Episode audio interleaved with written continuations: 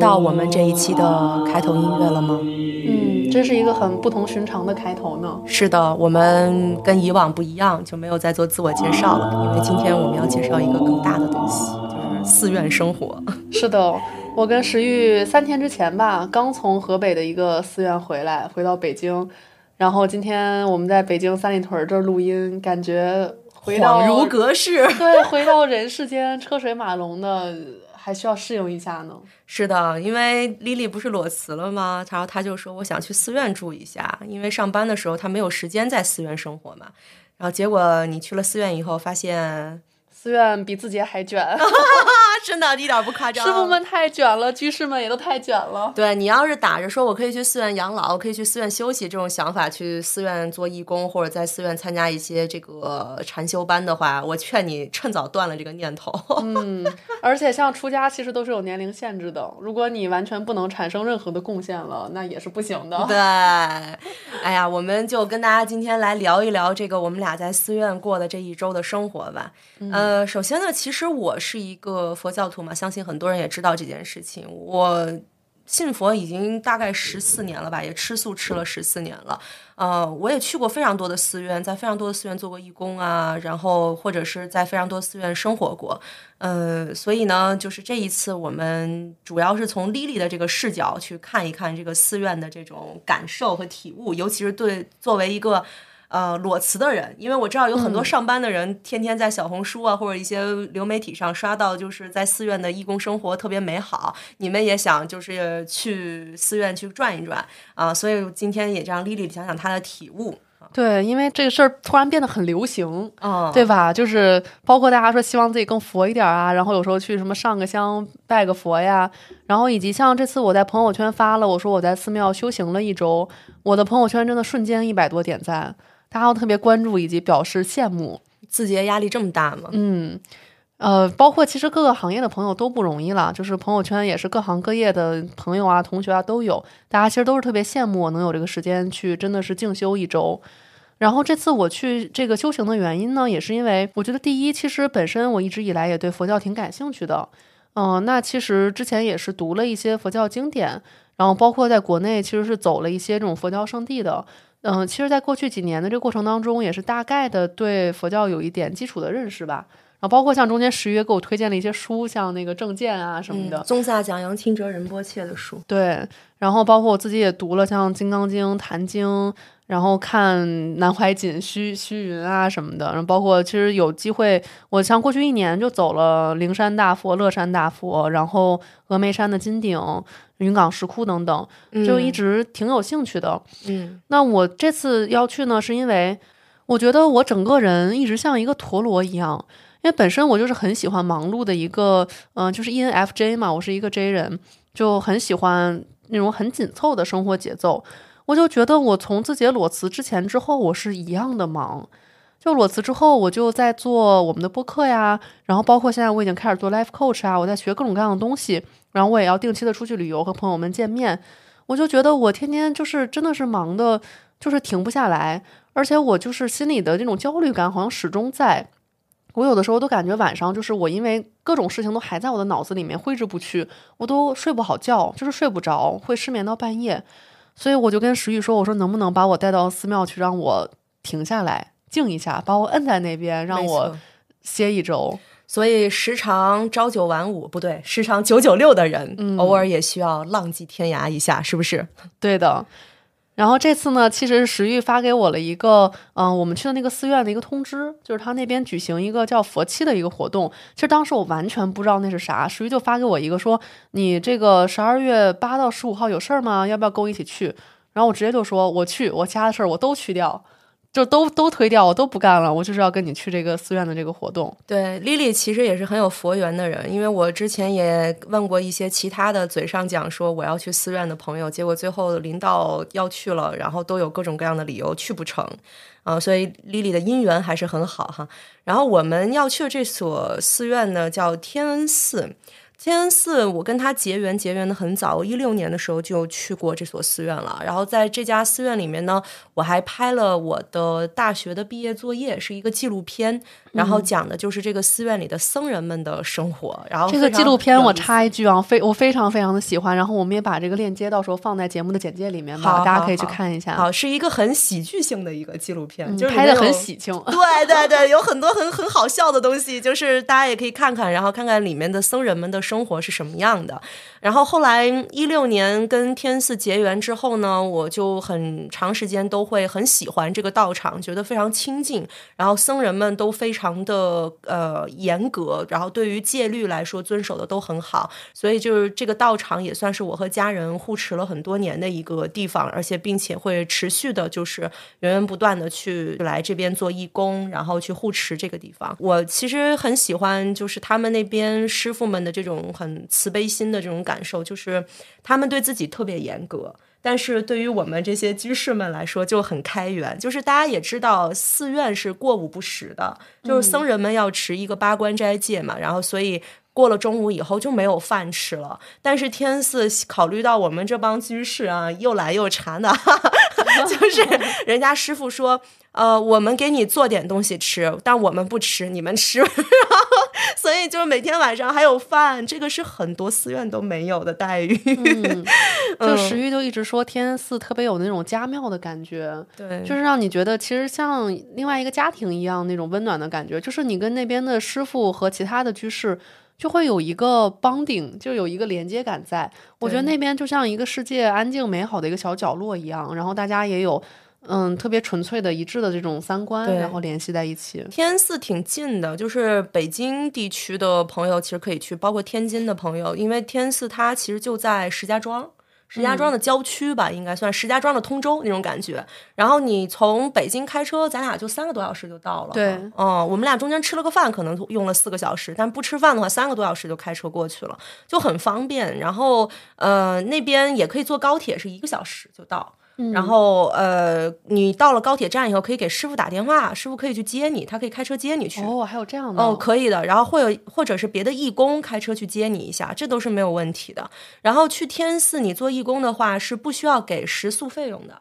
因为我知道有一些朋友他参参加过一些禅修班哈，你可能去那儿住个七天，交了一万块钱，这个可能是几万，就 amazing。现在有一些非常贵的商业项目，太可怕了。就正规的寺院的话，一般来说都是食宿全免，或者说只交一个非常非常低的一个水电使用费，就可能几十块钱一晚这样的嗯。然后天恩寺这边是不收费的，但是你可以就是随喜，或者是就比如随喜捐一点钱，然后帮寺院去修一修庙啊，因为寺院最近在。修一个大雄宝殿实在是没钱去修了，然后也可以去出一点力气，比如说帮师傅们去整理一下这个花园呀，帮师傅们去这个添砖加瓦呀，然后或者是去斋堂做做饭，然后这些都是可以的。就是你出点力气也行，出点钱也行，但是就是量力而为。就是对于师傅们来讲。呃，不管是大坛月还是小居士，不管是给他一百多万的人，还是给他一千块钱、一百块钱的人，对于师傅来说都一样，师傅没有分别心啊。嗯，对的，这个随喜真的就是随便给多少都可以。对，然后我们俩都有点不好意思，在那住七天也没给，没没怎么给钱。走的时候，师傅说：“你俩等一等，给你们送点手串。”然后他就从他的那个柜柜里面，然后翻出了一大堆的串儿给我们。对，真的是，我觉得，嗯，天安寺的师傅都特别好，就是会跟他们的这些师傅们，就是有一种连接感在吧。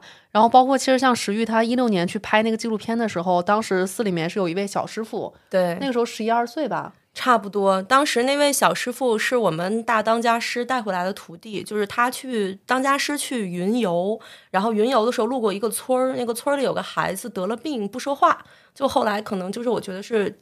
就是一些家庭情况吧，然后不讲话，然后村里有的人带着出去看了一大圈病都没看好，就说可能是心理问题吧，然后就说，呃，村里的这个庙里呢来了一位云游的大师傅，说让大师傅去看一看。结果这个孩子见到了师傅以后，就马上就愿意去讲话，然后他就说，我想和更善良的人一起居住。然后那师傅当时就觉得这孩子很有佛缘嘛，就问他说，那你想不想跟我们一起修行？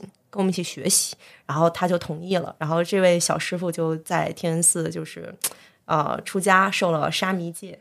对，那像这位师傅，这次我们也又见到了，现在已经十八岁了，然后已经成长成了一位就是非常有风范的，对大德啊，真的是有嗯那种感觉。就以前我感觉吧，就拍纪录片的时候，觉得他还是更像一个孩子，真的是大家在纪录片里面能看到，就是一个圆滚滚、胖乎乎的小男孩，超可特别爱的可爱，很馋嘴的那种。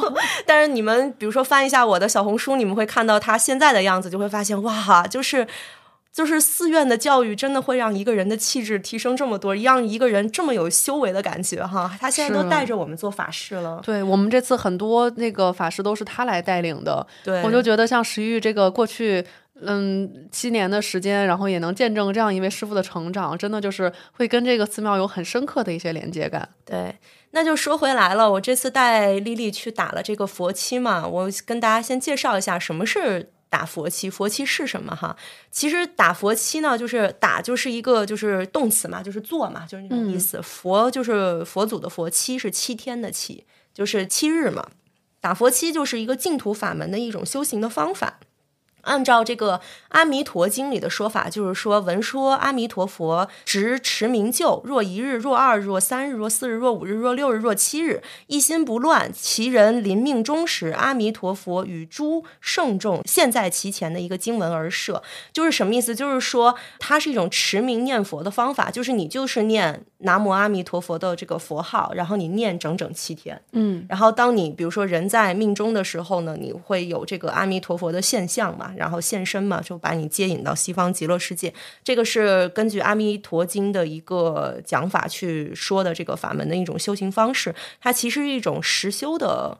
方式嘛，然后包括像持名念佛，它其实可以打掉你很多的妄想，因为我们现代人的生活真的是蛮紧凑的，就是也是呃干完一件事，马上你的手机响了，要干下一件事情，就好像有人在用一个绳儿提着你，你不敢停那种感觉。所以呢，你通过念佛的方式呢，去通过一些你持续的重复性的去念诵和做同样一件事情的时候，你可以渐渐的把你脑子里的这些乱七八糟的遐想、妄想全部都把它打掉，然后呢，陷入到一种就是比较呃清静。然后比较就是心情愉快的这种状态当中，我觉得这个其实丽丽应该蛮有体悟的哈。对这个，说实话，我真的没想到是这样的，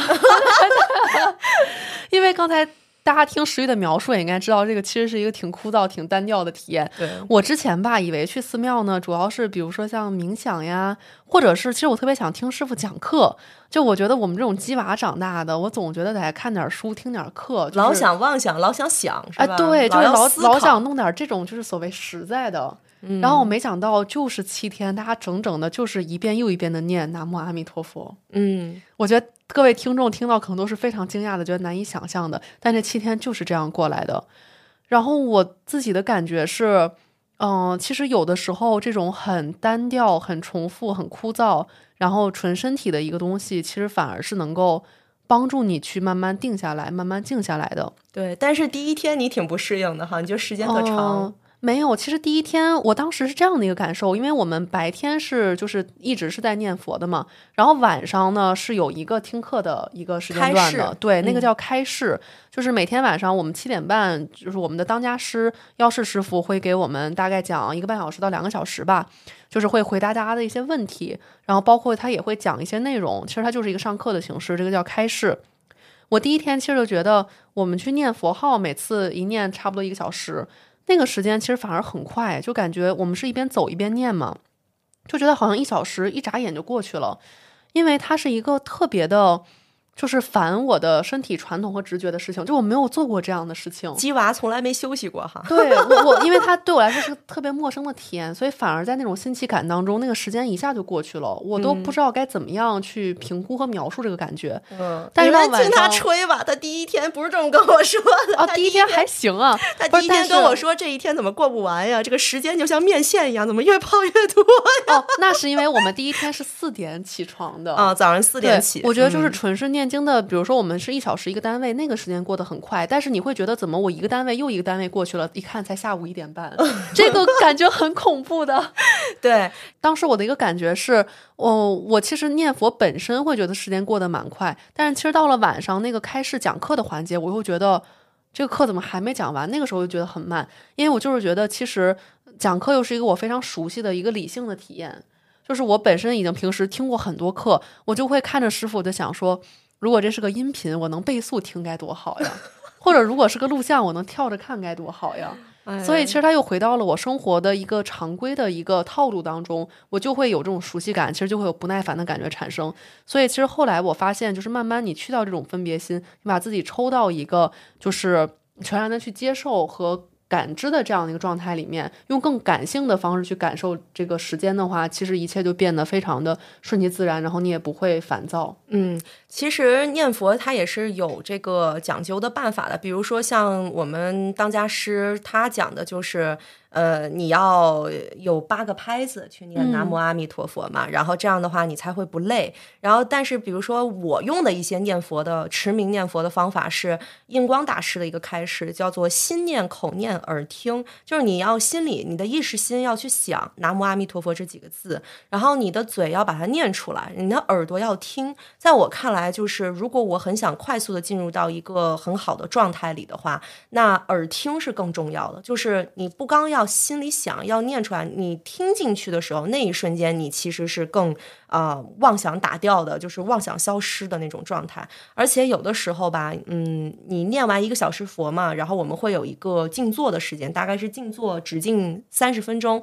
那三十分钟就是有一种感觉，就是我能很快的沉静下来，然后我眼睛垂一下，再睁开，然后可能半个小时就过去了。那种对于时间的抽象的那种感觉，真的是挺心流的啊，而且很。新颖就是很难有人能够真的坐在一个地方半个小时，不能玩手机，什么都不可以动，就是盘腿坐着坐半个小时。你可以在家试一试，你会发现你忍受不了。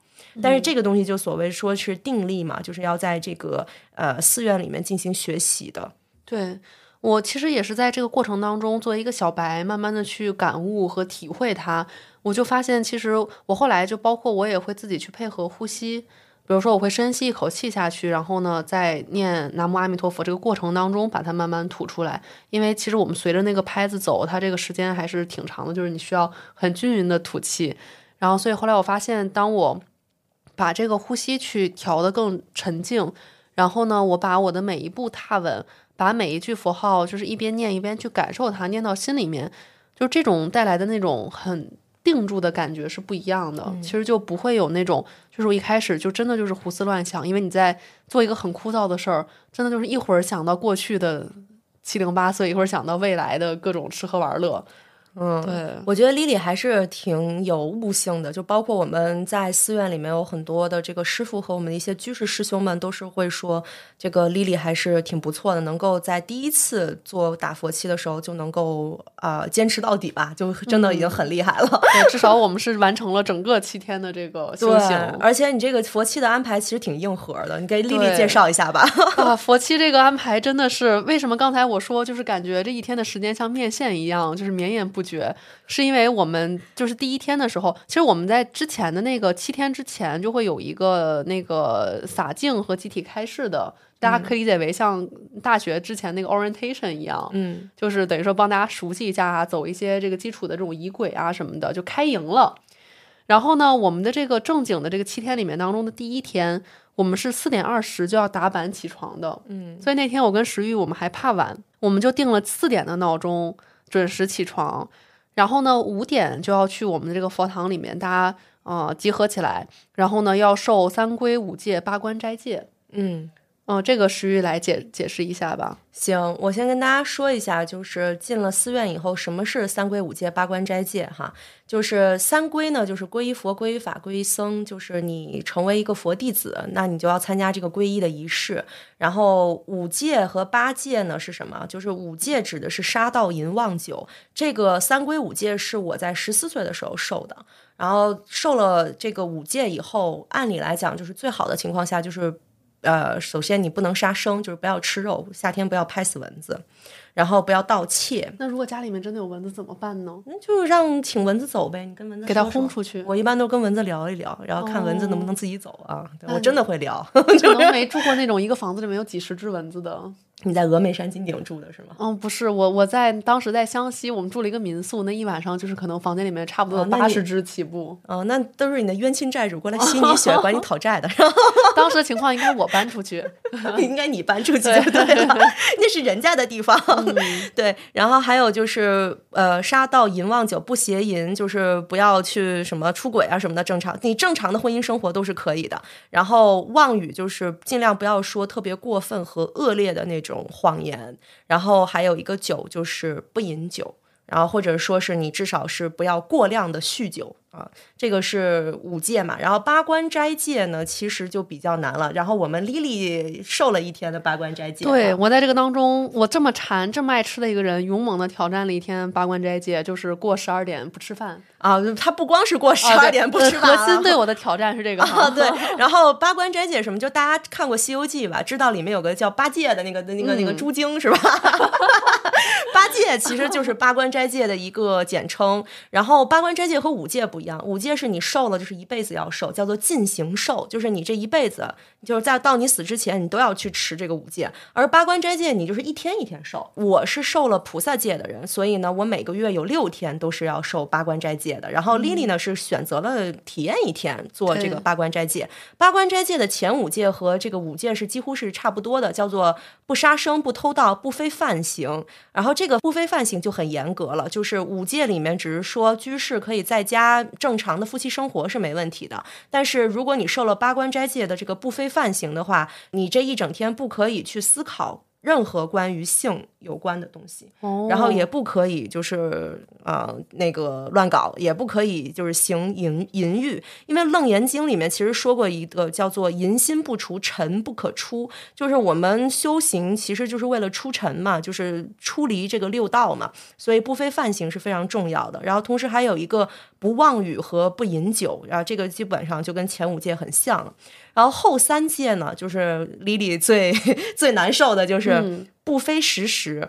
不非时时其实是八关斋戒的一个戒体，也是呃八关斋戒最核心的一戒，就是你过午不食。因为在这个佛教的一个看法当中呢，就是晚上的时候你吃东西其实是跟恶鬼一起吃东西，就是大家他不会认为晚上要应该允许你吃是不可以的，然后所以叫做不非时时。但是晚上如果你身体很虚弱的话，你可以喝一些透明的液体，就比如说葡萄糖水这样的。所以寺院里经常会留一点脉动给那些，就是高血压、高血脂的那些，天天的就是呃稍微就是少一顿饭人就快不行了那种居士，准备一些脉动啊，就没有想到脉动有这种新市场。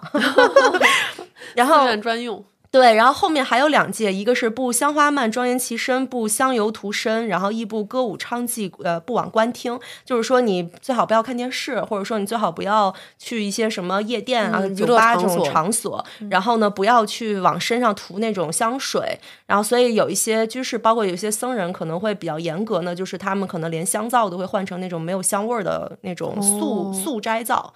然后还有一个叫做不坐卧高广大床，就是不要去坐。这里的高广大床不是指的是床铺的意思啊，哦它里面指的是座位。就比如说，你不要去坐 龙椅那种，或者说不要去坐那种奢侈的那种什么真皮大沙发这种，就就就尽量不要啊。嗯懂了，懂了。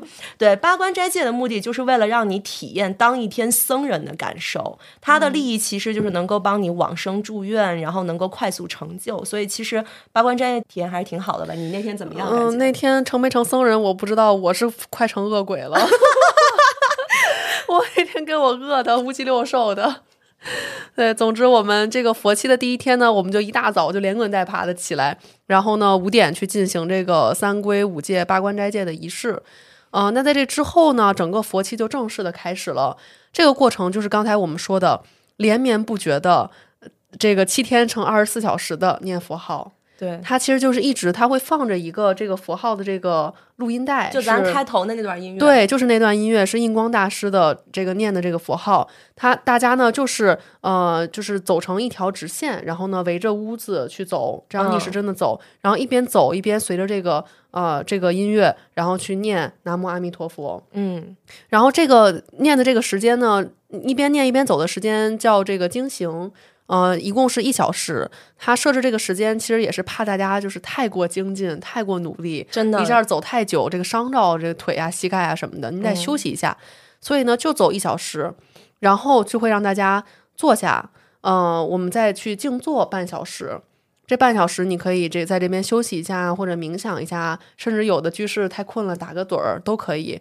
然后呢，半个小时结束之后，大家又站起来接着走，就这样，一这个等于说一个半小时是一个巡回，就是连续不断的，整个通宵都是有人在上面去二念这个十四乘七，嗯，，对，真的，挺可怕的，主要是师傅得带着我们。对呀、我就理解不了了，就是你你当家师啊，我和 Lily 仔细的观察过他这一整天啊，嗯，就是呃，我我们俩晚上是睡觉的啊，我们俩特别不卷，哎在这个对对环境里面，对对我们俩晚上都是睡我们两个小废物，对，但是你知道那个当家师真的是早斋的时候可以见到他，嗯然后早摘完了以后呢，他偶尔还在，然后午斋的时候也能见到他，然后下午的时候也能见到他有时候还跟着我们一块儿走。然后晚上给我们讲课也是他，对，七点半他而且是站着又蹦又跳的讲到九点半。对，然后我都震惊了，然后然后9点讲完课之后他还要带对，然后他夜里还会来抽查，我说他到底什么时候睡觉呢我？们真的想不明白他什么时候能休息。就是佛法已经净化掉了他的睡眠嘛，就是那种感觉，你明白吗？就是他到底什么时候睡呢？我们真的少睡一个小时，我们俩都困。而且这位当家师傅看起来至少六十岁了吧？差不多吧，五十多嗯，五十多六十，就是确。实年纪也不小了，嗯，而且人家又吃素，就感觉就是这个消耗和这个摄入怎么也平衡不起来呢？哦是，啊，就是感觉就是靠喝露水的那种仙气就可，以，就是吸收天地灵气，就就就是可以活着那种感觉，就是嗯，就觉得佛法真是妙不可言，真是。然后那一天当中呢，还有我最期待的这个吃饭的环节，嗯它的时间呢是早上七点，我们就会去吃早斋，然后中午十一点吃午饭。呃，那在这个之后呢，就是像有一些守这个八关斋戒的人，他们这一天就没有饭了。嗯但是像我这个平时不守的人呢，晚上还有一顿饭，这个呢就不叫晚饭，它叫药食。对，药物的药，石头的石，因为在僧人们的理解里面，就是晚上你就不该吃了，晚上那不叫饭，那是药，就是你不吃，你的维持不住你的肉体凡胎了。他其实是给一些那种有一些真的是年纪很大的居士，那种老爷爷老奶奶的那种，他晚上不吃一顿，可能他的身体确实很虚弱，。然后还有我们很馋很馋的丽丽，嗯，对我也很虚弱，我很娇弱的。然后，比如说还有一些是生病的僧人或者居士，他确实是需要补充营养，对。所以呢，晚上五点半会有一顿药食，然后这一顿也是比较简单一点。嗯，以及就是比如说你白天干了特别重的体力活，因为有的师傅他可能会种地，嗯然后他晚上他也是需要吃饭的。嗯，对。那其实这个是整个的那个他佛期的时间安排，但是我们俩的每天的日程呢也是非常的固定的。啊，我们俩作息调得特好，是吧？对我们这次去寺庙的一个主要的考虑呢，就是想调一下作息，因为我就是自从裸辞之后，其实我本身呢是我没有想要放纵我自己生活的想法，我特别希望我每天能够十二点一点左右就睡，然后早上九点左右起。但是我发现就是很难，因为我有的时候就是失眠，我想睡睡不着，我真的不是故意熬夜，但有的时候我就是想各种事情，比如想我接下来的自由职业啊，或者想我之后去旅游的计划呀、我想七想八，然后想到半夜四点睡不着觉。这就是妄想。嗯，半夜四点，这个寺院已经起床了。对，所以当时我就很痛苦，我就希望就是寺庙能够给我来强行阶段，然后把我的这个呃作息强行的掰过来。那最后呢，也确实是实现了。呃，我们俩当时基本上就是每天早上六点钟会定闹钟起床。嗯，然后晚上大概十点多、十一点就睡了，对的，对的。超健康这一。呃，就是晚上那一通宵的念佛，我们就不参与了，跟我们没关系。我们就听着天花板上面，就楼上的佛堂里面不停的南无阿弥陀佛，特别催眠，特好，我跟你说，就是一分钟，就是基本上粘枕头秒睡着。我咱们结尾就把那个录音放上，嗯然后以后大家晚上睡不着就点开这期节目，哎拉到结尾，然后你就听，真的很容易，你就是觉得哎呀，就很心情很愉悦，然后整个人就没有妄想了。我都想弄一个那个唱佛机在家里面，就专门作为助眠音乐我带你去结啊缘一个，可以可以。我们俩当时呢，就真的是就不跟他们比拼那个什么通宵念佛了，我们就是十十点多十一点睡觉，然后六点钟起来。起来之后，我们基本上直接就是为了赶早饭，我们就舔着脸就去吃饭了。哎，七点钟默默加入进斋堂的队伍，然后奶奶们真的超级精进哦。对他们，人家都是真的就是念了好几个小时佛，甚至念了一通宵佛。对，然后有个奶奶腰都直不起来了，半夜里还在念。然后后来有一位居士说，他第一天去念佛，浑身都疼，然后嗯结果到最后一天的时候，他觉得身体特别轻松。我觉得可能也是锻炼出来了，对，真的挺。神奇的，就是嗯，很神奇。嗯，我们俩当时就是七点钟美美的吃上一顿早饭，然后呢，基本上上午他八点就是大家休息一下，八点会开始在念佛嘛，八点基本上就是我们会好好念一上午，念到十一点去吃午饭，然后吃完午饭呢，下午再念一会儿。念到可能两三点吧，我们俩就不念了，就悄悄回屋。我要洗澡，对，石玉，石玉特别好笑。他最大的生活的那个重心就是每天必须洗一次澡。我可能这一天不吃饭都没事儿，但是哦必须要洗澡。石玉真的对别的东西都没有欲望，就是一定要洗上这个澡。然后他现在就是有了一个特殊的称号，叫净瓶居士，真的很过分，我拿个小瓶儿就去了，真的每天都是。每天就是执念于要洗澡。然后因为那边真的就是蛮冷的，他的那个洗澡那个地方就是、有热水倒是啊，对有热水，但是很通透，这整个是一个非常低的室温，但是就是坚持的每天都要洗。对，你可以拖一个那个电暖气进去，就会很暖和。但是我懒，所以我就对，而且在那个在那个澡堂子洗澡，有一种在那个飞机头等舱洗澡的感觉，就是只有五分钟的热水，嗯嗯，差不多。用完了就完了，所以我们都拼命洗。那在我们净瓶居士洗澡的同时呢，我这个干饭居士 也也没闲着。我呢是寺庙考研人，我我这次因为就是我需要在十二月底呢去过一下那个国家的那个考研的统考，因为就是我的 MBA 是预录取的状态，但毕竟是一个正经的硕士项目嘛，我需要过国家的分数线，所以呢，我这次还带了一本数学题到寺庙，每天下午呢，石玉在那儿洗澡，我就在旁边做题，所以基本上呃三点到五点吧，我们是这样的一个安排。然后到五点多就又去准备吃晚上的药食了。啊，你说我这正好这一次去寺院的这七天赶上了三天的八关斋戒，所以我这三天就没吃晚饭，然后可可怜了，呃不不可怜。然后丽丽 自己一个人去斋堂的时候，发现斋堂没几个人，她说不行，你要陪着我嗯去，那不然边就是丢人。只有几位老奶奶，有几位老爷爷和一个年富力强的我。我在那边我就特别不好意思，你丢不丢人呢？我丢人，但我还是含泪吃下很多饭，然后含泪吃下几大碗，他甚至还打包，你知道吗？我后来发现斋堂可以有小盒打包，他居然还从斋堂打包，我就绝了，真的。你最爱吃哪道菜？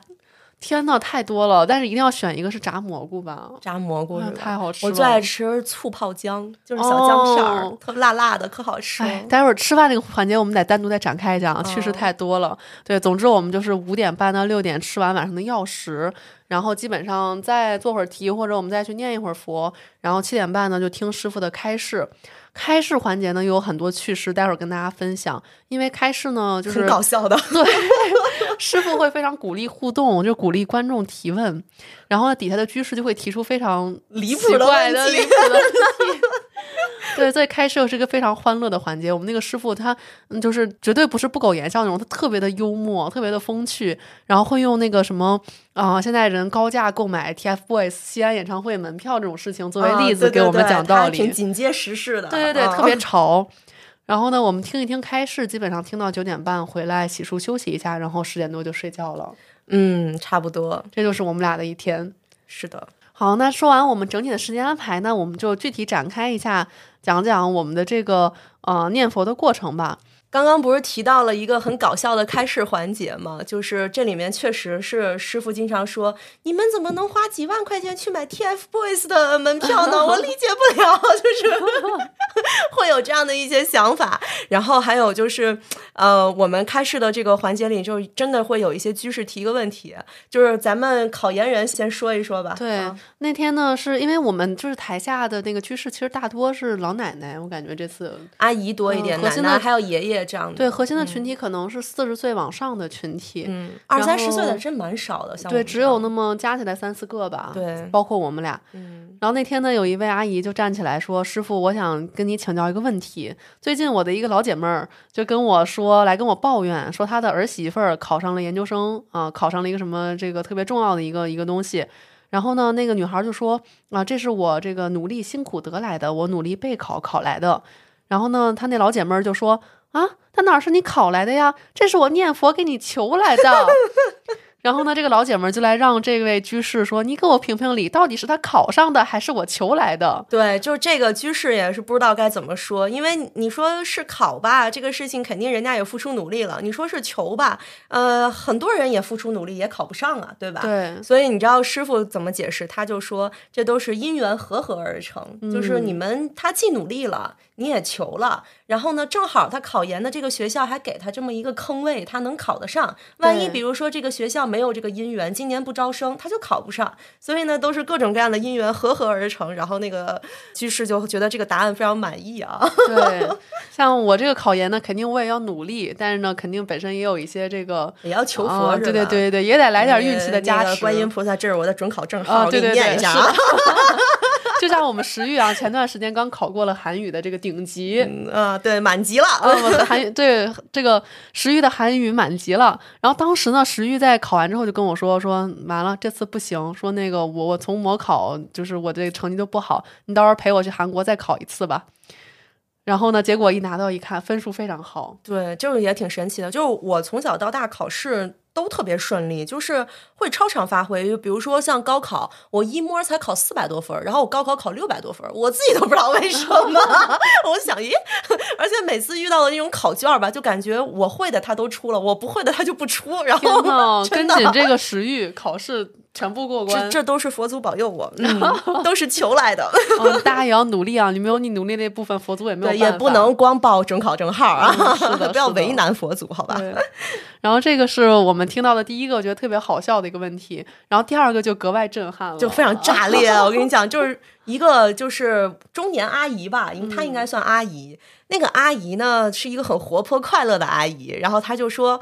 我去我们村里有一个人算命去了，然后呢，我就跟他研究易经，然后我就去算命，然后算命呢，那个算命的师傅说我明年就得死，然后 而且他说师傅都给他算出来了哪哪天啊会出车祸而死，对，出车祸死，然后他就说。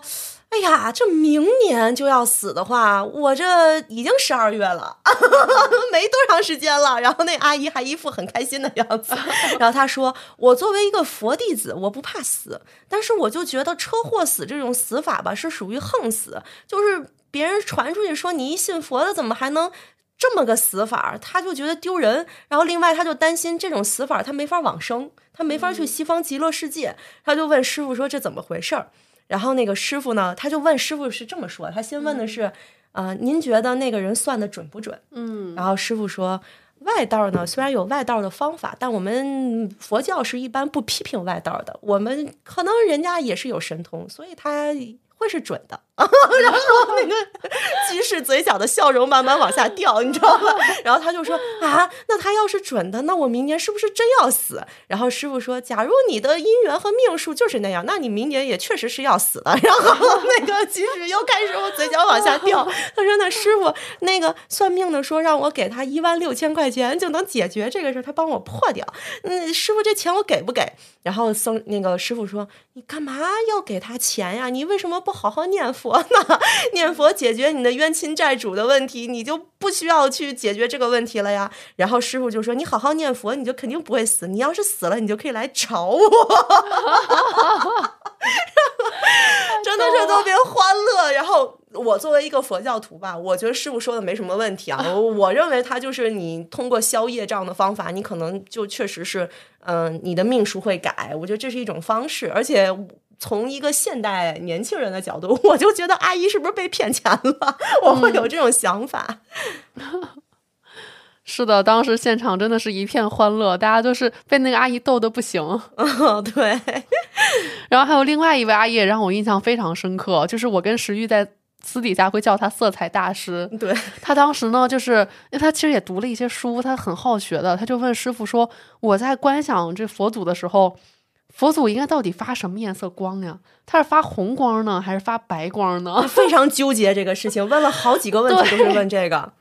然后师傅当时都沉默了，然后战术性喝水，喝了口水，然后又说佛祖什么光都可以发得出来，对你观想什么光都。可以。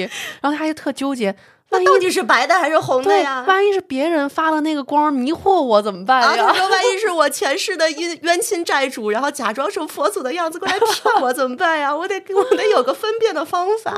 然后 师傅都无语了。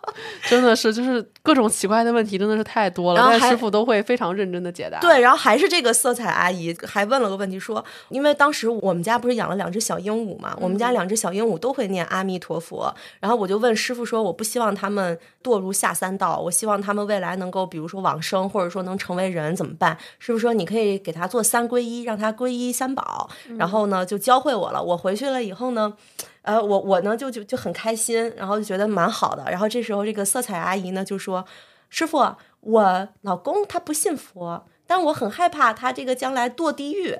嗯，我能不能暗暗的、偷偷的给他皈依呢？” 然后师傅说：“那一点用都没有。”然后底下还有居士讲说：“人家家的鸟还会念阿弥陀佛的，你老公都不念。”真的是特别欢乐，这个开示环节啊。是的，就是看到了各种奇奇怪怪的问题，但是师傅都会讲很多，然后讲的很全面。有一次有一个阿姨问完问题之后，师傅就是引经据典，然后又展开前前后后讲了很多东西，加起来他讲了有四十分钟吧。对，然后呢，回头问那个阿姨说：“你听懂了吗？”然后一看那阿姨已经睡着，在打呼噜了。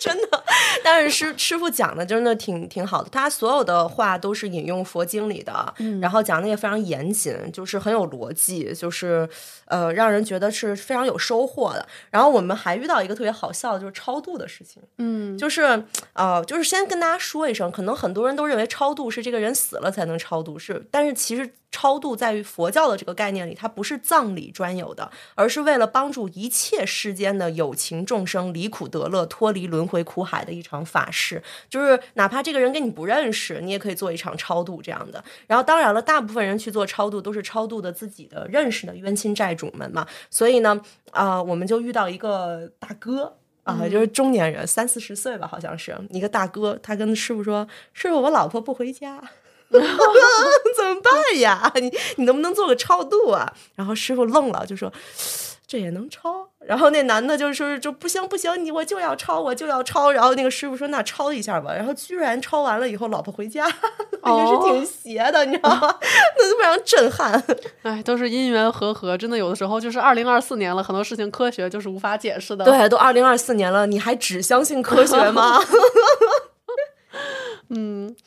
好的，那我们说完了开市的趣事，我们再详细的介绍一下，就是我们在寺庙的生活吧。因为其实就是我身边的朋友听说我去寺庙了，就是冒出了各种各样的问号，基本上都还是围绕于你在寺庙到底生活的怎么样。嗯，比如说你那边冷不冷呀，会不会冻着呀？你们这到底吃啥呀？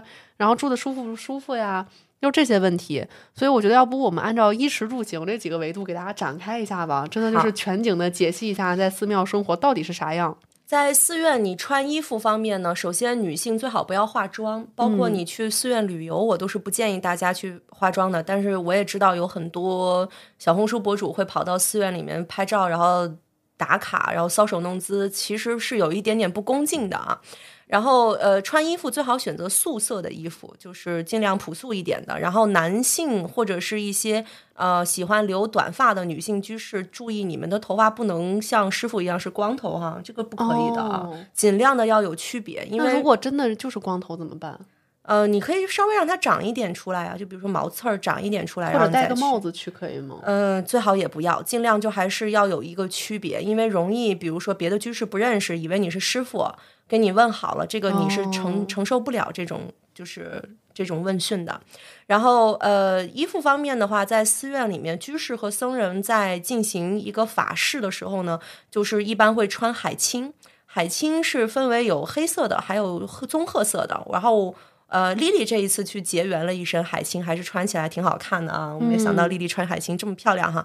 海青这 个衣服呢，除了叫海青以外，还有这个另外一个名字叫做礼忏衣。礼忏就是礼节的礼，忏悔的忏，意思就是说，你只有在做佛事、在做礼拜和做忏悔的时候，你才能穿。平时你去洗手间。你走在大街上是绝对不可以去穿海青的，嗯，然后还有一种衣服是搭在海青外面的，就有点像袈裟一样的东西，就是那个叫做曼衣。曼衣和袈裟的区别在于什么？就是。呃，袈裟呢是只有大僧人、僧人们可以穿的，然后呃，曼衣呢是给只受了沙弥戒和菩萨戒的在家居士们可以披的，然后。能够拥有这个曼衣，首先你要先去受戒，要么是沙弥戒，要么是菩萨戒。然后，但是他还没有受过这个出家的大戒嘛，所以呢就不能穿袈裟。袈裟就是曼衣上面还有很多田字格哦，哎，那种的有好多格格的那个，那个田字格叫做福田，叫做唯是福田。因为出家以后，你受了大戒以后，你就是每次念佛就是为了这个众生嘛，你要为世人种下福田嘛，所以才会穿那种带格子的那种袈裟。然后。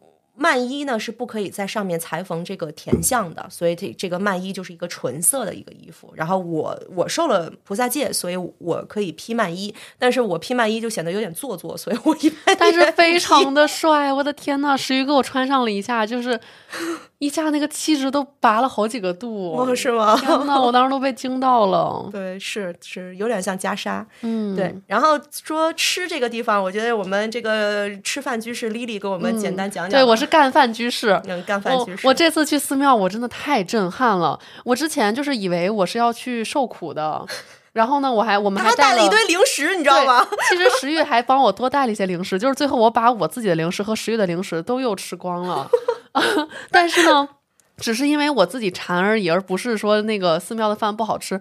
寺庙的素斋太好吃了，我真的整个惊到了。就是每一顿我都吃的好饱啊，而且就是每一顿饭都太丰富了。我感觉每一次都是把你能想到的所有的素菜全都做了一遍，对，排列组合做了一遍，特别有营养。嗯，就是我们每一天，嗯，比如说像早斋的话，其实是肯定是有粥的，然后呢会有那么呃两三种主食的选择，加上各种各样的蔬菜和那种小的嗯那种榨菜。泡菜啊，等等，嗯，泡菜都是寺院自己做的，一般不会买现成的。对，像石玉喜欢吃的那个那种小姜片，对他腌的那种姜片也特别好吃。然后包括像这次，其实我跟石玉是学到了很多知识的。比如说，石玉告诉我说，其实像咱们平时吃的那个蚝油，它其实也是里面有荤的成分的。所以说，像寺庙就不会用这样的东西来进行调味，他们会用蘑菇里面提炼的斋蚝油。嗯。然后包括也会用那种蘑菇粉，是吧？对，蘑菇粉。嗯，这个我这次吃也觉得非常好，而且就是石玉给我介绍了一下，其实是很健康的，就是比鸡精味精其实更健康。对，很养胃吧？你是不是胃很舒服？对对对，很很舒畅，就很干净的感觉。然后它的那个鲜度也是很高的，所以这次我从寺庙回来还专门买了一些那个蘑菇粉，以后打算代替味精、鸡精去使用。嗯，然后早上我就觉得我们那个真的是就是花样可多了，一会儿是油条啊，一会儿是那种就是包子啊小包子，然后还有那种素的那种就是卷饼，就是里面是各种蔬菜丝儿的那种卷饼，然后馒头什么就太香了，就是花样百出。对，还有那种馅儿饼，然后还有那种豆沙包一类的东西，全部都是寺庙里面自己做的。对。然后像中午的话，就是肯定有白米饭，还有那种炒的米饭。炒的米饭它里面会放那种素的那个火腿丁，对，不带肉成分的，嗯，非常的香。然后呢，肯定还有粥或者汤。然后此外还有别的主食，比如说像红薯呀，然后像这种饼啊什么的，真的是绝对给你填饱。然后此外还有至少是六七个菜吧，差不多。每个菜里面还都是很多种成分，比如说，嗯，土豆炖豆角。然后呢，比如说是那个双色菜花，然后再炒别的，就太丰富了。我想了一下，我感觉我所有知道的蔬菜这次都吃到了一遍。对，而且它那炸蘑菇真的很好吃，就感觉好像在外面你点这个炸蘑菇都一盘都得三四十块钱吧。对，那个做的太专业了，特别专业，真的。然后午饭之后，他还会给一些水果，嗯嗯，都是我们从这个就是供完佛的水果。都是在供台上面供过的，然后拿下来给大家吃，格外有灵性的水果。对，然后甜了，你还是不是吃到一个你从来没吃过的人参果？人参果，对，平时我是没有吃过人参果的。嗯，好吃吗？甜甜的。对，挺好吃，而且水分比较大。嗯，对，所以其实早饭、午饭真的是经常吃的，就是我感觉肚子都要撑破了。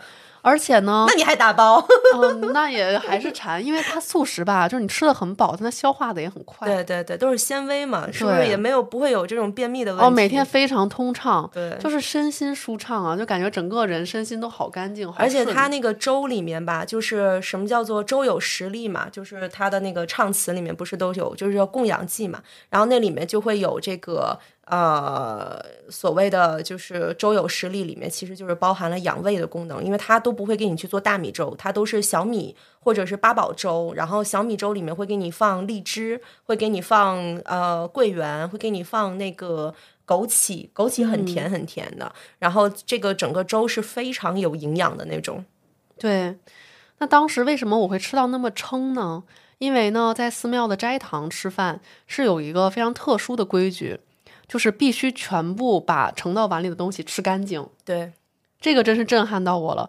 嗯、当时呢，嘛，对，因为他的理念是说，你有饭吃就不错了。其实世界上，包括就是现在此时此刻，很多贫困的地方，也就是有人吃不上饭的，真的是在饿肚子的。那可能你嫌弃的、你不要的，最后吃吃不了那点东西，对他们来说可能就是救命的。嗯所以我们就是要珍惜自己能吃到的这些东西。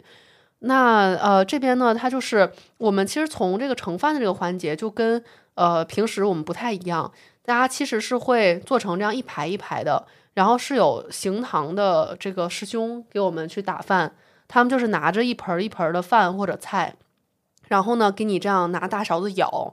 那如果你觉得你自己吃不了多少，你怕吃不完，在打饭这个环节就要比手势，制止住他。比如说这个菜我不要，或者这个菜我只要一点点。对，因为斋堂跟食堂不一样，斋堂阿姨从不手抖，她真的是太可怕了。那绝对是扎实的一勺又一勺给我们崴呀！就我一个大意，一一整碗豆腐脑就放在我面前了，我就吃不掉啊！我的天哪，然后当时就是我们俩为了不剩饭，就互相吃对方碗里的剩菜对这，种。有的时候真的是一个不留神，那个阿姨就是咵一勺就过来了，就给你盛一大碗粥那种。人都傻了，然后我们俩只能通力合作，把这个饭赶紧给干完。对真的是一点都不能留。因为刚开始石玉吧，他跟我讲过，说你不能剩饭菜，嗯，所以我呢就使劲吃。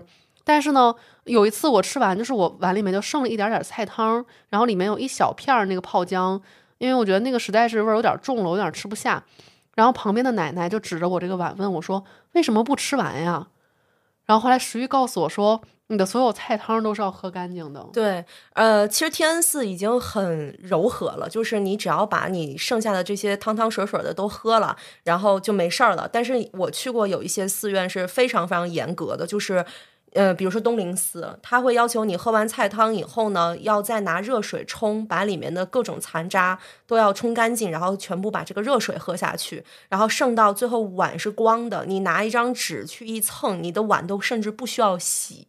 这个是一个很多其他寺院的非常严格的要求，但是天恩寺这边就还好，就是你差不多东西都吃干净了，然后你去洗碗就行了。哦，这样，嗯，当时我们饭后不是会发水果嘛，然后有一次发了那个切好的火龙果，然后当时石玉就跟我讲说，嗯，就是在这儿不错了，在有的寺庙他要求把你那个火龙果的皮儿都要吃掉。对，这个是为什么？就是也想正好跟大家介绍一下，就是在寺院吃斋的时候呢，你餐前餐后是要唱一个叫做二十灵斋仪的，就是一个供养和节斋的，就是两个偈子嘛。然后呃，佛制出家人的早上和中午可以用餐，而晚上是恶鬼进食的时间，所以出家人是不会在晚上吃饭的嘛。然后那由于晚上恶鬼没有食物可以吃呢，然后如果僧人晚上用斋，他吃饭的这种碗筷的声音就会令这些恶鬼升起嗔恨心，加重他们的罪业。所以这也是出家人为了同情这些恶鬼，所以他们选择我晚上也不吃了。哦啊、然后还有一种讲法呢，就是说，嗯，因为在天恩寺或者说大部分的寺院都是有早斋和午斋嘛，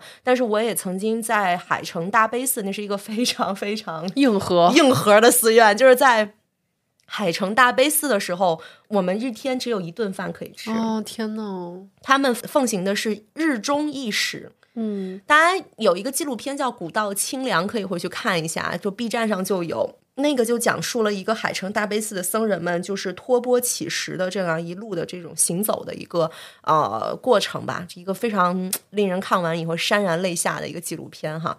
然后我们在唱这个二十灵斋仪的时候呢，会有一位维罗师给我们维罗师啊，呃，也给大家解释一下，就是寺院的师傅有很多种，比如说在课堂里面接待大家的叫做知客师，然后呢，在这个我们的一些法事法会上面敲就是做仪轨的，然后领唱的这位叫维罗师，然后我们还有这个寺院里面的这个当家师，就像 CEO 一样。一个公司的 CEO 一样，然后他可能把整个寺院都管理起来，那这个是当家师。当家师有的时候我们也会把它叫做住持，然后呢，在住持上面还有一个角色叫做方丈，我们有时候会管他叫大和尚。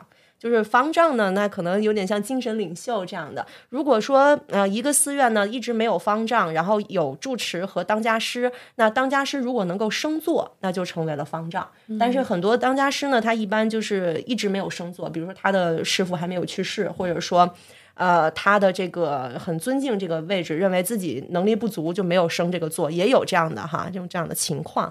然后维诺师呢会在吃饭的时候呢会唱一句词，叫做“佛智比丘实存五观，散心杂话信师难消，大众听庆声各正念”。然后他说完这句话，我们所有人念阿弥陀佛。对。然后这句话是什么意思？其实这句话的核心的意思叫做实存五观。这个实存五观就是说，在你吃饭的时候要存五种观想，要去思考和观察五件事情。就比如说，第一件事情叫做济公多少量比来处，也就是刚刚 Lily 讲的，就是呃吃饭的时候不能剩东西，因为你要去思考这一粒米是怎么来的，是农民先种下来，商人再贩卖过来，再有人运到你面前，再有人帮你烹饪，再有人帮你端到。面前去吃，所以这叫做济公多少量比来处。然后我们这个佛经里就有一句话叫做“佛观一粒米，大如须弥山”，就是别看小小的一颗米，它其实背后的这个福报啊，它的种子啊，它就大的像须弥山一样，就是它有很多的因缘才能造就这一颗米，所以你不能浪费。然后还有第二条叫存己德行，全缺因供，就是要去思考，就是你作为比丘或者作为僧人，你要去思考，就是你自己的德行可不可以，你够不够？然后那嗯，你值不值得被我们居士们进行供养？这是他的第二条。然后第三条叫防心离过，贪等为宗，就是说你不可以去贪图美食，你不可以起三种心，一个叫做啊。执着于美食起贪心，厌恶粗食起嗔心，浪费食物起痴心，正好应对了佛教的这个贪嗔痴三件事情。嗯，然后第四条就是正视良药，为疗行枯，就是他们要。好好的去看待这个这个饭菜嘛，就是要想饮食不过就是吃药，维持我这具身体罢了，不要起分别心，好吃的不好吃的都要吃。然后第五条叫做围成道业，应受此食，就是我就是为了修道，我这个拖着一副皮囊去来修道，我要供养我的皮囊，然后所以我才要去吃这顿饭。所以这个其实就是我们唱的那个二十灵斋仪的一个核心的思想。我终于明白了它背后的道理，因为虽然在那边唱了很多遍，但现在诗雨给我一讲又升华了一下。嗯，对。刚才我有提到说，我们在那个，呃，就是师兄给你打饭的时候，你要用手势告诉他吃多还是吃少嘛。然后其实这个也是因为我们在斋堂是要止语的，嗯，我们是不能随便瞎说话的，也不能说一边吃一边聊，就是要非常安静。其实他吃饭就是一个修行的过程。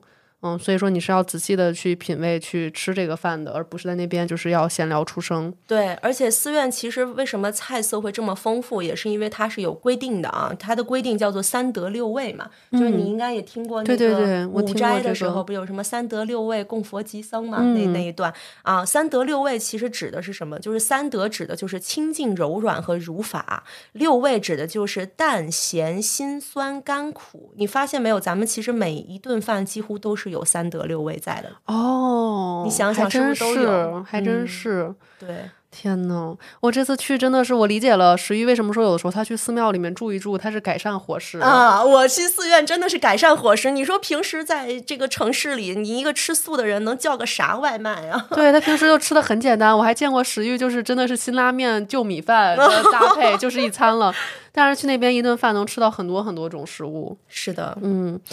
不过我比较印象深刻的还是我八关斋戒的那一天，嗯，真的是从十一点多吃完一顿饭之后，我那一天就直到十点多睡觉，就什么都没有再吃。我中间就是连那个就是什么饮料啊什么都没有喝，嗯，然后当时我就跟石玉讲，我说要是现在我去机场，我都过不了安检。它在滴滴滴的响，你知道为什么吗？为什么？因为我有钢铁一般的意志。哎呀，真的是，哎呀，好无语。那天我就说我要坚持住，我就是持这一天戒，我得坚持下来。很不错，真的，你能持住一天，真挺了不起的。因为我们每天早上吃完早斋之后呢，你就可以去有一位师傅那边，她是一个女师傅，你可以去她那边去受这个八关斋戒，然后她会带你走一个仪轨。嗯，其实就是也是去念很多吧，就是在我这种外行人看来，它就像宣誓词一样。嗯就是其实你是宣誓，就是你要一天去守这个戒，然后为了一个什么样的很善的目的。他就问你能不能吃？对，然后你要说能吃，就是这样宣誓下来之后，就是他那种。就是有一种威严感，它那个小屋就是我们有一种就是很殊胜的感觉。那也是个佛堂，那是个小佛堂。哦，是的，是的。所以你走过那样的一个仪式之后，真的就是心中的那种感受，就是我就是要持住这个戒，我要对得起我早上说的话。嗯嗯，所以感觉还是很不一样的。很好。嗯。那聊聊住吧，这肯定大家更感兴趣吧？毕竟我估计咱聊到现在，应该有挺多听众很想去天恩寺做义工了。对，大家很关心说你们到底住怎么样啊？天恩寺住的还可以，什么大通铺呀，对吧？不是不是，天恩寺真的住的还可以，因为我确实之前也住过一些寺院，它确实是大通铺，而且是上下架子床大通铺的那种，就真的是挺魔鬼的，就也不能洗澡。嗯。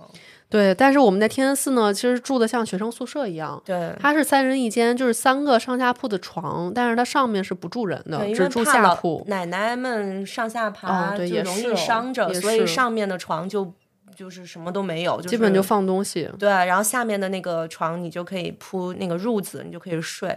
然后我之前在天赐做义工的时候吧，就每次做一些佛七活动、法会的活动之前，都会帮大家把这个被单洗一遍的，所以就是也挺干净的。对，真的很干净，能感觉得到。你愿意带自己的被单住也可以，但是请不要带真丝的。然后，因为这真丝是伤残的嘛，就是那个就是残小小虫宝宝，嗯，这个也是不可以的。但是你带一个普通的纯棉的都是没问题的。然后你也可以不带，然后寺院都会给你准备好很干净的这种卧具。嗯，是的，这次我们是三人一间的宿舍嘛，然后正好就是其实我们那屋是有另外一位居士的，就我们搬着包入住的时候就看到那边床已经铺好了，然后床上放着一些东西。但是呢，这位居士在我们在那边的这个八天的时间里面就没有回来过，嗯，所以我们就变成咱俩的蜜月时光，哎，不对，就是不对。这是我俩的甜蜜小屋，哎，对对对，就反正挺有意思的。那个房间里嘛，也有窗户，然后也有桌子，然后你愿意在桌子上写写东西、办办公，也是勉强也是够用的。嗯，整个寺院还是蛮干净的，就是宿舍的感觉。对，那位居士可能是他常住在这个寺院里面，但是最近回家了，就我们俩在，所以就很自在。我们俩在里面说说笑笑的。然后针对这个会不会冷的这个问题。嗯，其实我是真的觉得就还好。嗯，河北那边它确实比较冷，就是那个寺庙也在比较空的一个地方嘛，它的体感温度肯定比咱们在北京城里是低的。但是呢，在那边我们屋里面是有一个小电暖气的，对，就足够加热这个房间了。对，嗯。然后夏天是一楼是有空调的，我记得是。然后有那个佛堂里面一部分有地暖，然后寺院的那个佛堂里面就是我们学习的地方是。也有暖气，呃，对，有电暖气和空调。对，所以其实真的冷到不至于，就是把衣服穿厚，然后晚上被子盖好，就是其实就是住的还挺不错的。对，我觉得真的就是没有任何不方便的感觉。就是我其实去寺庙之前吧，石玉特别担心我，他就说很怕我去那边就一两天就哭着要回家，就想跑路了。嗯，嗯，他本来是做了这个心理预期的，然后没想到我到了寺庙之后，我就感觉特别熟悉，我就真的是吃的好，住的好，我都不想回来了。这还真是，嗯，然后聊一聊行哈，因为刚刚也说了去寺院的几种方式嘛，比如从北京这边开车三个多小时，从石家庄过去也就是四十分钟一个多小时，然后从天津过去也很近，然后也可以坐高铁，旁边就是高铁站，也可以坐飞机，然后寺院就在正定机场旁边，就是石家庄的这个国际机场，啊，你们从南方想要去这家寺院的话，直接飞到正定机场，然后。下了飞机以后，联系寺里打电话，然后会安排一些居士或者是义工，呃，开车去接你。然后你也可以自己打一个车过来，也花不了多少钱，很快就到了。嗯嗯，我们平时其实也不出寺院，对我们就是每天在寺寺院待着，然后念念佛，然后休息一下。嗯，天恩寺还是挺简朴的，就是除了义工自己可能会开车过去，所以停车场里会停着几辆车以外，整个寺院的僧人们就一辆小面包车。然后平时只有就是我们当家师会开，其他僧师傅基本上不太会开车的。所以如果说你很会开车，或者你开车去了寺院，呃，你也可以帮助寺院做一些就是交通的这种工作。这个对于寺院来讲其实挺重要的，嗯因为那边只有顺丰和京东两家快递可以送到寺院门口，其他的都是需要到镇上去取那个快递件，所以经常。呃，冬天很冷嘛，然后师傅们骑着一个，因为有居士会订快递嘛，然后就会有就就师傅就得帮他们去取，然后师傅们去骑着那个三轮车，顶着严寒去取那个快递也是挺辛苦的。如果你自己开车过去，可以帮他们取取快递这样的。嗯，但这个过程当中呢，我们其实还是出去了一趟啊，因为当时我们静平居士要打狂犬疫苗第三针，第四针我要打狂犬，对，石玉被他之前救助的一个小猫给抓了，那那小猫的美甲也是做的不错，啊嗖嗖的给你挠了，对，是我犯欠啊，就是我非得摸人家，人家嗯给我挠了。对，中间我们打了一次狂犬疫苗，到了附近的镇上，然后我才发现，其实寺院周边的那个医疗卫生还是比较少的这种机构哈。然后我们开车开了三十多分钟吧，然后到的旁边的一个小镇，嗯，但是在那路上有一特神奇的一个事儿，就是我们路过了一个像欧洲就是那种古堡一样的学校。哦，后来发感现是一觉里面的民办大学，对对好豪华呀！我就好奇什么样的公主和王子住在里面。公主王子请上课是吧？哦，真的是一个美术学院，就那个门口还有那种就是仿那个卢浮宫的那个那哦个金字塔，对对，就是特别神奇，然后各种雕像什么的，我们都感觉就是特别离谱，在那种特别干枯荒凉那个地方，中间突然冒出了一片古堡。对，但是你不觉得寺院也很神奇嘛？在一片你觉得完全不可能有寺院的地方，突然你在前面看见一大哦雄宝殿，对，那个周边都是那个，就真的是田，嗯就旁边就是一村儿。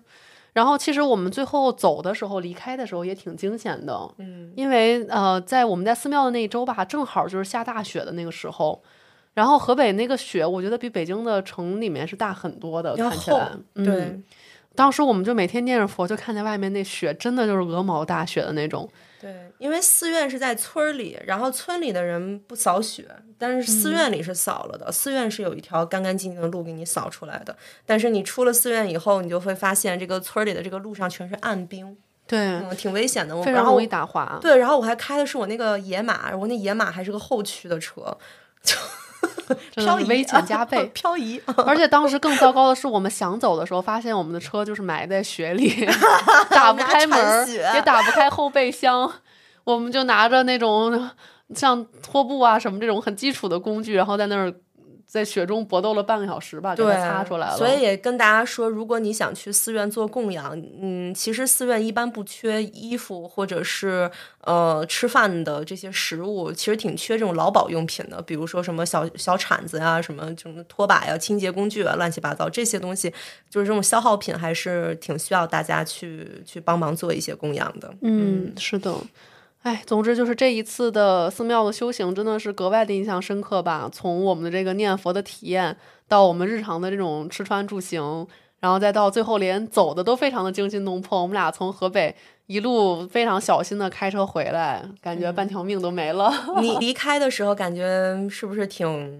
哎呀，伤感的，就是还是很喜欢在寺院里。哦，特别舍不得。就是，呃，其实因为天气原因，我们在那个佛期最后一天结束的那个之后，又多住了一晚嘛，然后就是周六才走。呃，刚才其实没有讲最后一天我们怎么结束的哈，就是我们念到了最后一天第七天的中午。然后从下午两点开始，我们就做了一个最后的，就像结营仪式的大回向，一个东西。对，它相当于就是把我们念佛的所有这种功德回向给众生。对，回向这个概念是什么？石玉再讲一下吧。回向这个概念就有点像是说，嗯，我做了一些功德，然后我要给众生布施出去，这种感受吧。就功德反弹，哎，弹给你，行行，可以嗯可以可以可以这么理解哈。然后那个其实就是特别有仪式感的一个过程，我们就是要也是要就是走很多仪轨吧，就是这个走这个仪式要念很多东西，跟着念佛。然后呢，会师傅会带领大家把那个大家写的红黄牌位给烧烧了这个嗯小牌位其实就是那种祈福的，然后很因你的为心愿便利贴，对对嗯对，然后天恩寺挺好的，就是它都是不用花钱就可以写的，就是你想写多少写多少。我看有奶奶都是一沓一沓在那写，然后 这么多心愿。玉也写了一张我们卧龙凤雏的哦，希望能实现。嗯，然后我们就把这个牌位在香炉里面烧掉，然后这个时候呃师傅们会助念，然后再就是相当于说希望我们这个愿望成型吧。嗯，真的在冰天雪地里面，大家围着一个那炉子在那儿烧，在户外，真的是挺感人的。然后我还记得有一个那个环节，就是嗯，师傅会一边带着大家念佛，然后一边在屋子里面绕圈跑。嗯，哦，那个环节真的，我当时眼泪都下来了，就是很感动，真的很感动。嗯，是因为平时大家念佛就是经行的时候都是很慢的在那儿走，就基本等于站着往前蠕动。嗯，呃，但那一次大家真的都跑起来了。然后寺庙里面有一个义工阿姨带着她的那个小侄子，特别小的一个几岁的小男孩儿，然后那小孩儿还会跑着跑着就摔倒了，然后乐呵呵的爬爬起来再跑。然后很多奶奶就是腿脚都都都不太好了，嗯、但是也是嗯一直跟着，就是想要跟年轻人一块儿跑一跑。就是仪式感很强。对，就是你突然就会被那种很生命力的、很很有这种能量的那种东西被击中吧。当时真的就是一边跑一边都在擦眼泪了。然后我记得在那个仪式快结束的时候，我们在最后有一个，嗯、是那种忏悔式的那种，我不知道那个叫什么，就是身边有一位居士突然就放声大哭，当时。嗯，可能就是被环境感动到了吧。对，因为我觉得它里面有很多很庄严的，让你感觉很神圣的东西。嗯它真的可能就会触及到你很多的以前的，呃可能是遗憾也好啊，或者悔恨也好啊，不甘也好等等，很多很深的、很隐秘的情绪就被这种东西很自然的触到，可能你自己都说不太清楚，但是就是。真的是很能理解那种感受吧。当时我们就一边在走那个仪式，然后身后的一个居士突然就是大哭就不行，然后我也不知道他在哭什么，但我一听他哭，当时我也受不了了，我就嗯眼泪也下来了。嗯，就是你会感慨说，觉得世间有那么多的痛苦，对吧？像生老病死，对，还有很多的烦恼，生老病死、怨憎会、爱别离、求不得、五阴炽盛，其实都是大家面临的人生八苦嘛。对，就我不知道他的那个苦到底是哪一点，但是你就感觉到，其实有这么多的生命，嗯、他在经历着很多很多东西，然后也在这过程当中去修行，嗯，也不断的去洗刷自己的心灵吧，就是那种冲击感是真的是说不清道不明的，但它是特别直接、特别震撼的。对，佛法就是这样妙不可言。嗯，是的，那你佛期整个做下来以后，你有嗯什么感悟吗？我就真的是摸良心的讲，我感觉某种程度上来讲，我像变了一个人一样。我能感受到，嗯，真的，因为丽这丽每一天都在成长。因为我们在一个宿舍嘛，关上门就我们俩，哎，嗯我们就可以聊很多很深刻的东西。对，真的很深刻。当时聊的很多话题，真的就是触及生死。嗯、我们我们睡前就会聊很多，嗯。石玉能感觉到我的变化，包括我每天有新的感悟，随时会跟石玉讲。比如说有一天我念了一上午佛之后，我回来就跟石玉讲，我说我想好了，我要给我们家小狗做绝育。狗狗 what 汪汪，狗狗说：“我天塌了。怎么我妈去 去念了个佛，我的天就塌了呀？对，就是你会突然想到很多东西，然后嗯，很多的观念也就自然而然的去生成出来，或者变化了、进化了等等。嗯我就是在过程当中，因为刚开始的他那种枯燥和无聊，我的思绪真的是飘到各种地方。我想到过去自己做过的一些事情，曾经的遗憾，或者对别人我觉得我做的不够好、不够善良的事情，然后再想到未来，我对未来的一些展望。嗯，我希望未来是什么样的？我的脑中的一些这种幻想啊、预期啊等等，嗯这个是心摄不住的一种体验。没错等你的心定了，就八风吹不动了。对的，对的。其实这是我我说刚才说的，这是一个负面的、错误的示范啊。因为其实当时师傅就跟我们讲说，你其实应该是认真念佛号，你认真的听和念，呃，其实就像你的那个心思被佛号这个占住了这个座位一样。嗯其实你的这些什么过去啊、未来啊、现在这乱七八糟的事情，其实它不应该再去能够有你进入你思绪的那个空间了。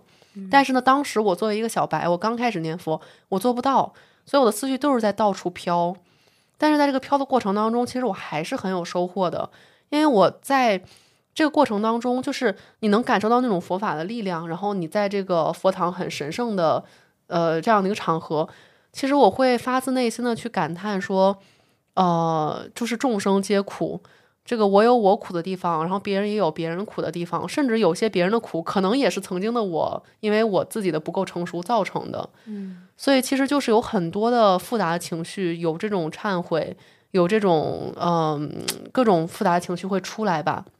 我认为忏悔是一个人放下的第一步。对，是的，是的。首先你要知道自己有很多做的不够好的地方，才能改进嘛。嗯所以其实我在整个佛期结束的时候，我发了一个朋友圈，然后呢，我最后说的意思就是，我觉得很难讲清楚，但是千言万语汇成一句话，其实就是我会坚定的选择做一个更善良的人。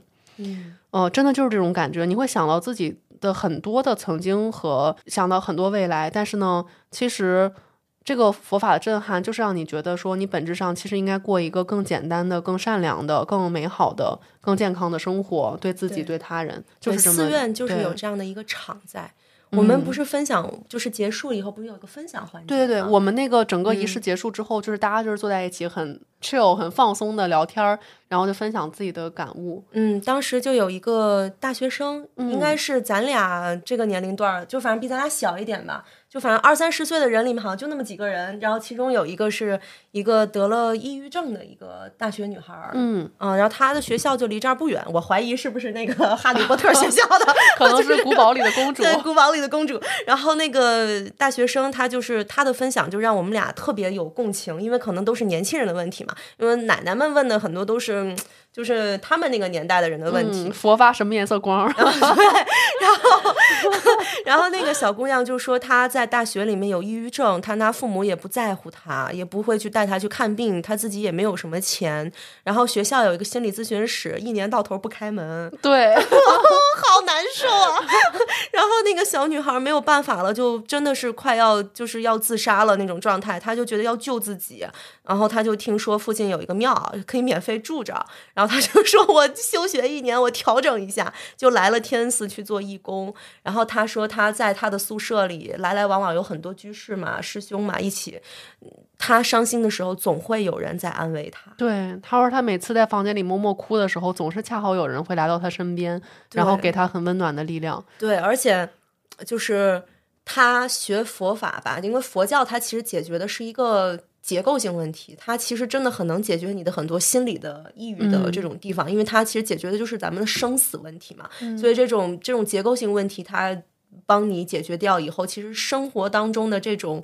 这种这种事情啊，这种小事你就可以放掉它了。所以他呢，在通过学习的这个过程当中，就整个人就越来越好。然后呢，明年好像八月份要复学了哈。嗯，是的，我真的觉得寺院是一个，就是这个尘世间特别纯粹的一个真善美的小环境。虽然很卷，但是对，虽然很卷，但是它就是像我，我觉得就真的是我们那天一回到世间啊，就是我跟石玉开着车回来，然后我们就是那天很饿嘛，我们就去吃了一个湘菜，然后在湘菜馆呢，就听见那边老板老板娘在吵架，然后石玉就说：“哎呀，你看世间就是这么多的争执，这么多的争吵。”真的就是在寺院这些都不会有，每个人都是和和气气，然后给你传递的都是那种很正面的能量。一周没吵过架了，然后一下山，然后进了个小饭馆，里面点了俩素菜，坐那儿就能听见外面有人在嗷嗷吵，嗯，就为了蝇头小利，这几块钱那几，块钱真的是，其实就是一个客户，一个那个食客投诉他们说那个觉得菜量有点小，写了一差嗯评，啊，然后就说要赔钱嘛，反正就为了那点、嗯那点钱，几十块钱，然后就是一共其实就是一点材料或者一点那个费用的问题，就是就是那么一个差评的事情，然后那是炒了半顿饭吧。所以真的就是感觉在寺庙就是没有这些东西，大家所有人都是有爱，然后所有人都是共同的一个修行的感觉。嗯，然后你能感受到的跟别人的互动，全都是关心的、善意的。然后看你冷了，给你拉上帽子，说你多穿点儿，然后或者是就是给你关心，帮你答疑解惑那样的一个环境。对。我这个佛期下来也是感悟蛮深的。我我觉得我每次去寺院回来以后，整个人就能变得更好一些吧。然后这一次去，其实呃，真的是得到了很多让我意料之外的一些信息吧。我们去的第一天呢，我因为我丽丽是第一次去寺院这样长期的居住嘛，然后所以我就带丽丽去见了一下当家师，就是我们就是属于私下里就是希望当家师做了一些开示，然后我觉得有一句话他讲的特别好，就是呃，一个人光去做一些学术性的去研究佛教知识，只看书是不行的，就是还是要实修。因为我们的目的其实不是说你学个佛教博士出来，然后你当教授，而是要正果。哎，我确认一下，什么叫实修呀？可以再解释一下吗？就比如说打佛七就是实修，然后看书的这种这种呢，可能也很好，就是理论知识嘛。但是你还是要学禅定，你还是要做实修，因为我们的最终的目的还是需要能够正果嘛，然后能够往生嘛，这个是这个是最重要的。然后还有就是这一次遇到一位就是得癌症的一个居士。一个师兄，她也是个奶奶了。然后她是八年前跟她老公在医院查的时候，查出来她老公是肝癌晚期，按理来说活不了太久。但是她老公又活了八年，今年才走的。然后走的时候也是比较好，也有人为她老公助念。然后这个奶奶呢，是之前是乳腺癌，然后转移到肝，又转移到肺，但是现在就奇迹般的就没有了。嗯，那个奶奶跟我们讲了她患病的过程，就是基本上四五种癌都得了一遍。对，她是因为太过贫穷，她就说我也没这钱，那我能怎么办呢？我就放弃，那我也只能多念念佛，就随缘了。啊，那就是就是真的就是病死了也没有办法。对，她是不怕死了，就是希望自己能不要再回到这种世间了，太苦了。对，结果她就真的就是一会儿乳腺癌，然后又转移到什么别的地儿，又这个癌，然后那个癌好了又那个癌，又肺癌什么就得了一圈。但是她每一次都康复了。嗯，如果大家一定要追求一个科学角度的解释，你解释不了，咱俩都解释不了。真的，我觉得可能也就是他这有点信念，就是心身心放松。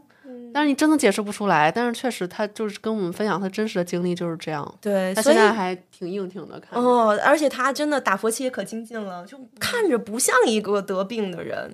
然后还有就是我们去的那一天的前一晚，嗯，寺院里有一位比丘尼叫正东法师，刚刚往生，然后走的也很好，就是。